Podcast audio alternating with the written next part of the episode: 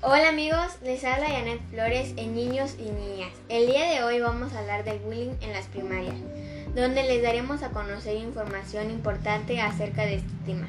Tenemos una entrevista con el profesor Hugo Rangel del Colegio de Bachilleres, quien nos contestará unas preguntas que serán contestadas desde su punto de experiencia.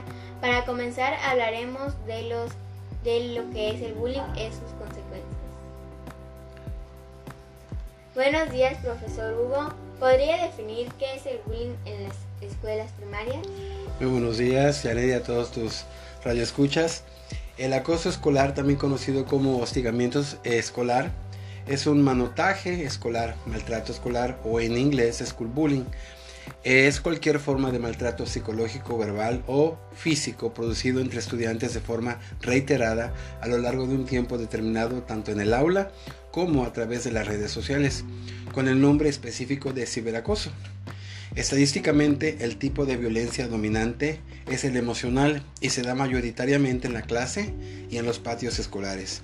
Los protagonistas de los casos de acoso escolar suelen ser niños y niñas en proceso de entrada en la adolescencia, siendo ligeramente mayor el porcentaje de niñas en el perfil de víctimas. Este tipo de violencia escolar se caracteriza, por tanto, por una reiteración encaminada a conseguir la intimidación de su víctima, implicando un abuso de poder en tanto que es ejercida por un agresor más fuerte, ya sea esta fortaleza real o percibida subjetivamente que aquella. El sujeto maltratado queda así expuesto física y emocionalmente ante el sujeto maltratador, generándose como consecuencia una serie de secuelas psicológicas, aunque éstas no formen parte del diagnóstico. Es común que el acosado viva eh, aterrorizado con la idea de asistir a la escuela y que se muestre muy nervioso, triste y solitario en su vida cotidiana. En algunos casos la dureza de la situación puede acarrear pensamientos sobre el suicidio e incluso su materialización, consecuencias propias del hostigamiento hacia las personas sin límite de edad. Gracias, profesor. Ahora podría decirnos cómo se puede prevenir el bullying. Claro que sí, Janet.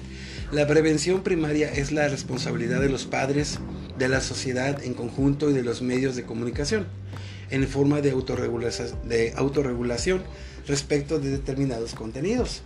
Dentro de la situación se considera prevención primaria todas las acciones que buscan mejorar la convivencia y el clima del centro, como el empleo de la meditación y el uso del código de disciplina positiva para la resolución de conflictos.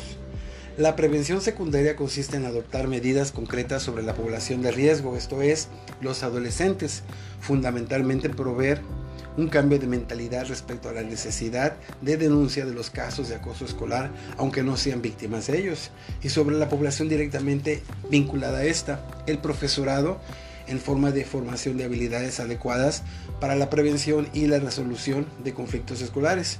Y por último, una prevención terciaria está formada por las medidas de ayuda a los protagonistas de los casos de acoso escolar, los centros educativos deben contar con protocolos de actuación establecidos para las situaciones de bullying, a la vez que deben promover programas y campañas de prevención e intervención para reforzar la capacidad de detectar y actuar frente a los casos de bullying.